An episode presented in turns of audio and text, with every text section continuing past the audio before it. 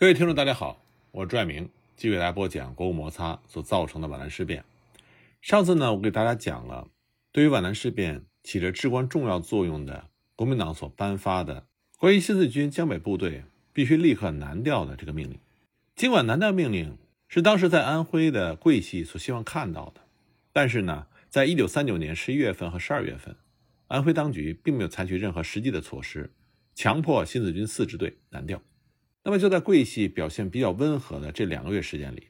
鄂中豫南共产党游击队配合国军对日军的冬季攻势，收复了钟祥、仙桃镇以及信阳东侧的潭河镇、黄龙寺等处，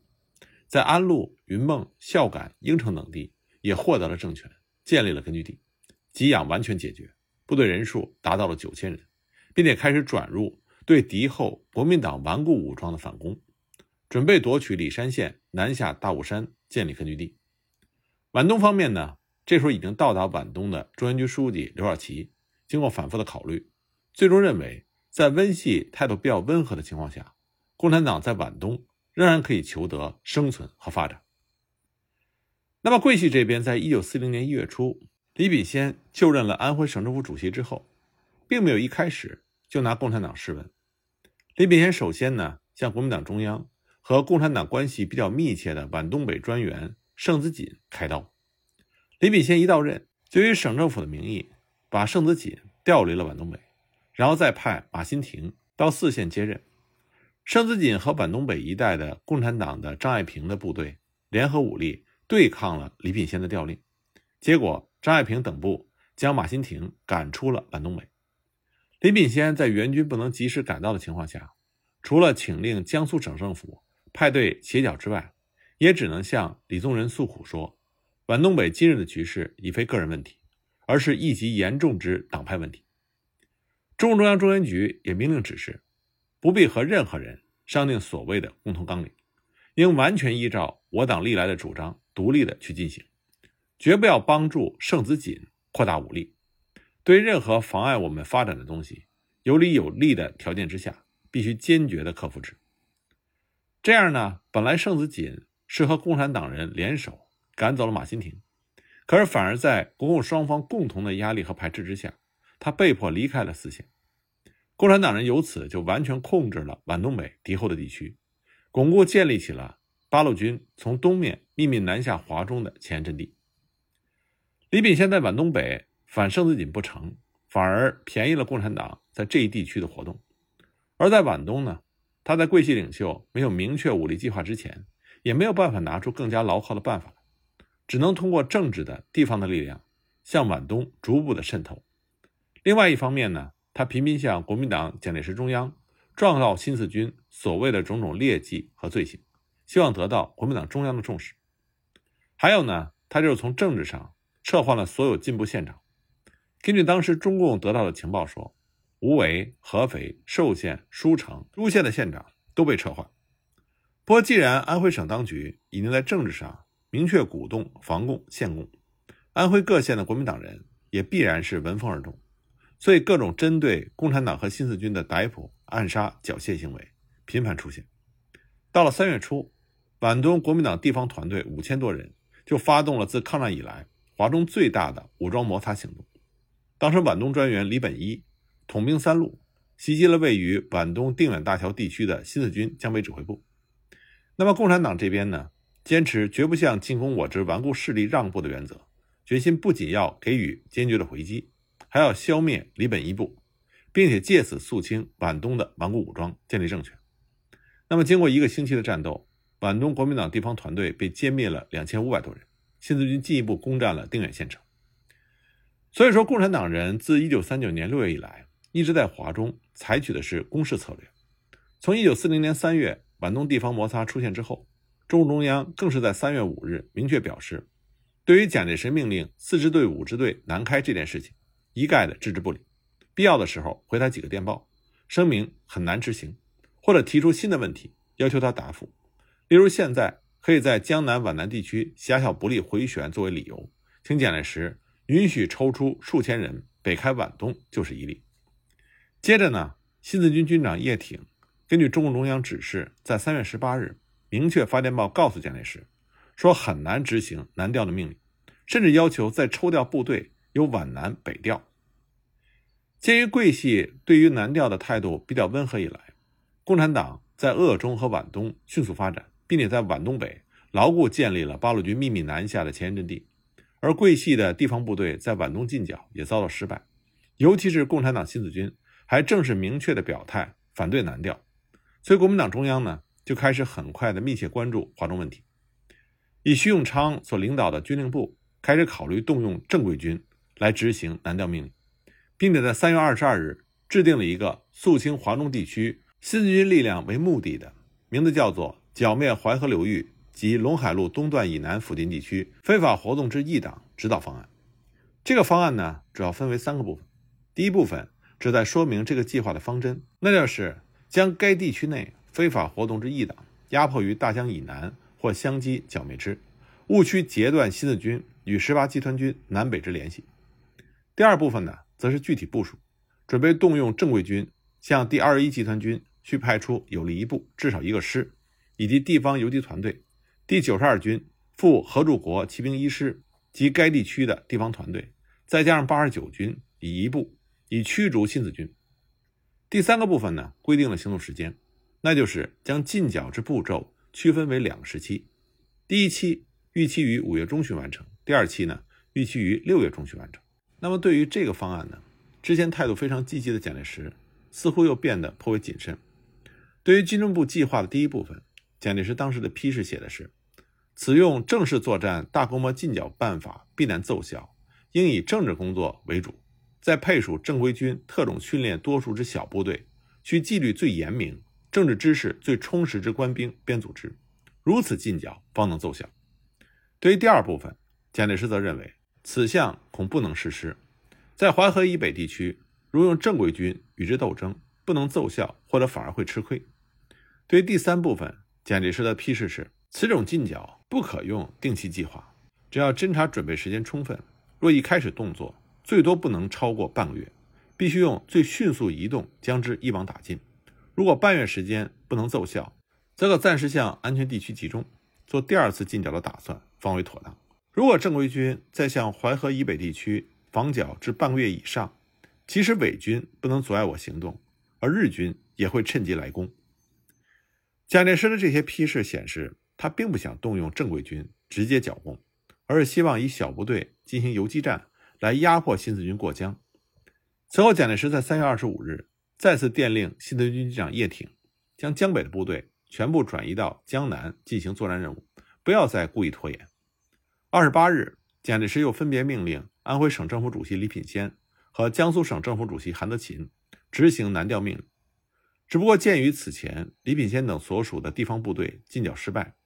蒋介石的态度显然不像军令部那么充满信心，所以他才会说，用武力迫使新四军南调，必须是以政治工作为主，侧重截断南北伪军的联系，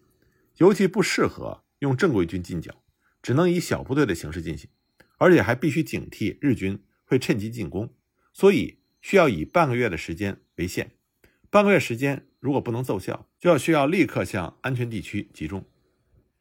军令部所制定的这个正规军的武力计划，不仅受到了蒋介石的限制，也没有能够得到桂系的全面支持。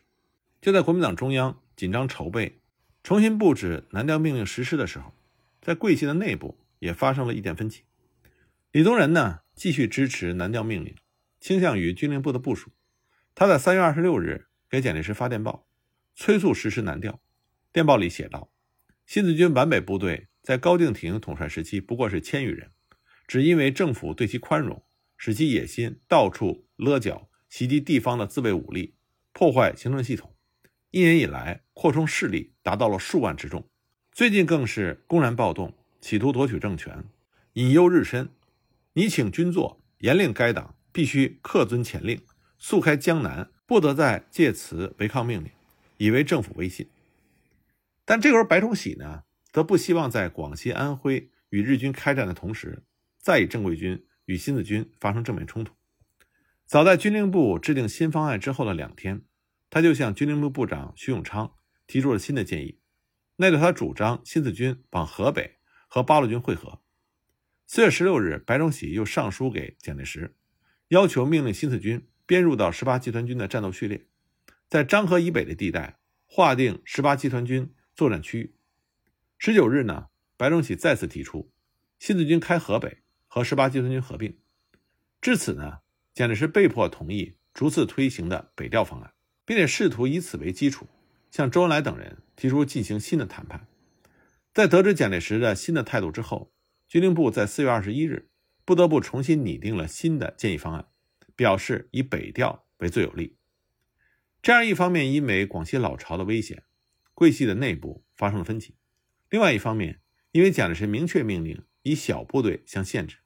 并且有意以北调方案和中共方面进行新的谈判，所以呢，桂系的正规军也没有立刻大规模的出动皖东。李品仙在安徽，除了向蒋介石请求速给对策之外，只是为了对付日军进攻寿县而一度向东增援。即便如此，也引起了皖东新四军的很大的怀疑，认为寿县的皖军很有可能会进攻。已经拿下的定远，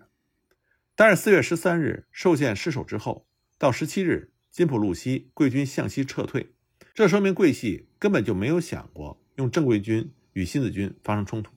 不过桂系呢也严格执行了蒋介石的命令，当时桂系的正规军动用了以营为单位的小部队，配合地方保安团，对皖中一带实施了游击清剿。尤其是在八路军发言人表示绝不会坐视旁观的形势面前，李炳先。就向新四军提出了关于皖东问题的谈判。白崇禧也表示，安徽境内已经被新四军占领的区域暂不争夺，静待中央合理解决。所以这就意味着国民党的南调命令实际上不了了之了。那么南调命令的实施过程和结果都表明，由于抗战的新形势，尽管国民党中央给出了防共限共的总体政策，但是在他们失去了大局剿共手段之后，到底应该采用什么样新的？具体策略的选择和具体的反攻部署，他们并没有多少及时而深入的考虑，尤其是对于共产党自一九三九年六月以来的突然的攻势行动，国民党方面是缺乏足够的心理和策略准备的。新四军自从一九三八年初成立之后，它是由四个支队组成，长江以北地区是第四支队，暂归第五战区指挥；长江以南地区呢是第一、第二、第三支队，这三个支队呢。当时是在皖南盐泗一带集中编组成立的，属于第三战区指挥。毛泽东当时认为，这三个支队最有利的作战地区还是在江苏境内的茅山山脉。蒋介石也要求新四军务必出南岭，依大茅山脉向芜湖、宣城方向袭击日军。随后呢，第三战区的总司令长官顾祝同也具体划定了新四军的游击区域，那就是由盐泗经泾县推进至南岭附近。之后，即向当涂、丽水、天王寺、丹阳、镇江、南京一带从事游击。这是因为当时皖南尚未出现敌后地区，所以顾祝同要求新四军的这三个支队全部出动到苏南方向去。但是新四军军部并没有打算让三个支队全部出动到苏南敌后。新四军的领导人项英，他继续内战时期南方的游击战略，想要坚持南方战略支点考虑的问题。当然，项英最初呢。也曾经认为，如果日军进攻速度足够快，那么新四军在皖南地区也就变成了敌后地区，这样在这个地方建立根据地就成为了理所当然。不过，到了一九三八年秋，中共中央为了发展华中而分别成立了中原局和东南局，并且确定了东南局的发展战略是向北发展之后，最终在一九三九年初，与中共中央的华中战略就融合成为了巩固江南、发展江北、向东作战的全面战略方针。一九三八年九月底，在日军从安徽广德芜湖一线向皖南内地进攻的情况之下，第三战区国民党人也要求新四军留下部分部队在皖南抗战，担任清义江至父子岭的守备任务。新四军部按照计划派三支队接防。此后呢，中日战争在皖南的腹地展开，统领繁昌在一九三八年冬相继失守。第三战区又要求新四军第三支队进入到统领繁昌一带。担任攻城与守备作战，第三支队并没有按照新四军军部的要求帮助建立根据地，而是反而按照了国民党第三战区的要求，在皖南背靠国民党后方对日军进行阵地防御战和攻城守备战，而国军部队在同一阵地和新四军并肩作战。那时候双方之间并不涉及到敌后资源的争夺以及由此产生的生存矛盾，所以呢，在刚开始，新四军在皖南的战斗部队和国军之间，并没有积累起不可调和的政治军事矛盾。直到1940年夏，国民党要求皖南新四军悉数北调，否定了其在皖南前线继续进行阵地防御战和工程守备战的作战任务，三支队才成为皖南事变发生的因素之一。事实上，军事矛盾首先出现是在第三战区国军部队和新四军军部以及苏南新四军之间。因为江南呢，这是国民党誓死必争的战略要害地区，他们绝不会容忍新四军军部以根据地计划来坚持江南，最终难免会采用内战时期所惯用的军事剿共的手段。而更为重要的是，一九三九年秋，国民党提出南调命令之后，江北新四军南调的直接目的地是南京芜湖一带的苏南地区，这就势必引起第三战区相关的军事部署。尤其是因为1940年春，蒋介石已经有条件的批准了，在必要的时候不惜使用小部队执行逼迫新四军南调命令的做法，所以第三战区更是要做出相关的响应。1940年3月25日，蒋介石电令新四军军长叶挺将江北部队全数移至江南进行作战任务，不得再故意拖延，并且批复了军令部所提出的作战指导方案之后，那么第三战区。也就根据蒋介石的命令做出了部署，那就是从五十二师抽调了最少两个团的兵力，准备对付新四军的主力，以捣毁扑灭其经线附近根据地为主要目的。第二点呢，幺四四师必要时由冀西进驻京德，为制裁做准备。第三一点，命令冷心副总指挥即刻派人探明新四军是否遵命南渡，并且设法牵制其北渡或向南陵方面转移。顾祝同的这个电报。是目前可以看到的第三战区有意对皖南新四军采取军事行动的最早的文件，但对于这个电报应该有所分析，不能简单的认为国民党在一九四零年春天就阴谋消灭皖南新四军了。这是因为这个电报首先是顾祝同为了响应蒋介石的态度而做出的一种表态，所以才会出现他的第一条仅使用两个团左右的兵力来对付皖南新四军军部直属队的主力。要知道，他所考虑的新四军的实力里，还包括有可能从前线返回的相当于一个旅的三支队。其次呢，在电文里，顾祝同写的很清楚，他所针对的还是接到南调命令的江北的新四军，而江北新四军南调的目的地是在苏南，所以顾祝同要求副总指挥冷心去打探江北新四军是否遵命南渡。因此，这个时候的国民党对于新四军的态度是采取严密监视。还没有到坚决清剿的地步，那么蒋介石对顾祝同的这种部署和态度也是认可，所以四月五日呢，他就批准了顾祝同的电报，要求他切实督令遵照，并将实施的情形随时汇报。一九四零年夏天之前，这也是国民党内部对于解决新四军问题的基本方针，就是为了实现截断南北中共部队联系的目标，在江北呢使用小部队压迫新四军四支队南调，在江南。则以武力监督新四军军部及苏南新四军不致违反命令自由行动，以此来实现迫使新四军整个离开华中地区的战略目的。不过，在国共实力对比中处于绝对弱势地位的共产党人，对于国民党有限部署南调的活动高度敏感和警觉，所以毛泽东在四月三日特意发电报给东南局书记兼新四军政委项英，电报里写道：“党内干部是否已有应付？”某方可能袭击的精神上的充分准备，军部及皖南部队被某方袭击时，是否有冲出包围、避免重大损失的办法？其办法以向南打游击为有利，还是以向东会合陈毅为有利？在国民党实施南调的情况下，渡江向北是否已经绝对不可能？项英当时复电表示，党内准备半年前已经进行，但是准备程度差，对袭击也有相当准备，可能冲出，但是损失不可避免。具体办法呢？是当受到袭击的时候，争取以三支队会合。至于向南、向东渡江都不可取，因为向南是以黄山、天目山那里纯粹是石山，人少粮缺；向东呢，则第三战区已经有所布置，必须冲破两道封锁线，而且苏南处于敌友夹击，地区比较狭小，只有在广德、宁国一带坚持继续战斗，渡江绝无可能。日军在长江的封锁更严。江北的贵军已经密布江边，不过事实上，当时皖南的军事矛盾并没有项英所说的这么严重。顾祝同考虑到矛盾并非是因为当地战斗部队直接引起的，而且并不是不可调和的，所以顾祝同这个时候还是希望以和平方式解决。他在进行军事部署的时候，还在坚持和新四军军部进行谈判，而新四军军部呢，为了避免发生冲突时出现损失，也愿意谈判。一九四零年四月中旬，皖南地方谈判开始，第三战区呢就坚持南调命令必须执行，江北的部队一定要南移，如果交通困难，可以逐渐以小部队分批南调，不限时。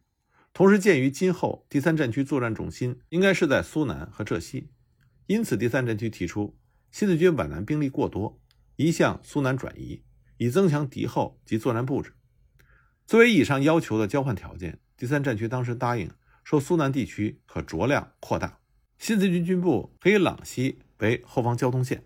并保证实施南调之后，新四军各支队再不分割建制和指挥。这时候，新四军军部呢，虽然他也反对国民党要求皖东四支队南调的命令，但是为了缓和矛盾。主张此前从苏南北渡到苏北沿江一带活动的，原来以叶飞担任团长的新四军第六团和以陶勇作为副团长的第四团的一部南调来应付局面。由于叶陶这两个团是从苏南突破国民党限制渡江进入到华中地区的，因为第三战区对于这一部分的中共军队的南调要求，比第五战区对皖东四支队更加的坚决。湘英就此连续发出六份电报给中共中央。请求叶部和陶部南调，苏南新四军的领导人陈毅和粟裕等人也极力支持项英的主张。陈粟在四月二十一日联名致电给中共中央，表示坚持江南对整个南方发展有很大的意义。我们历来同意新四军军分委的主张，我们坚决要求叶陶两部回江南。而这么做呢，也可以留下彭雪枫、李先念等部配合八路军，既可能解决华中问题。尤其是在国民党强烈要求江北部队南调的时候，也适合于南调一部分来进行敷衍，同时也可以让新四军进行集中。不过呢，在南调和反南调的过程中，尽管项英、陈毅、刘少奇等人对于中共中央还是保持服从的态度，但是由于他们都是第一线的最高军事领导人，所以他们必然会考虑到他所在地区的军事需要和实际情况。所以在南调和反南调的过程中，这些地区领导人和中共中央之间也出现了在意见上的较大的裂痕和分歧，而这些呢，都是始于南调的命令。关于这方面的具体情况呢，我下一集再继续给大家分析。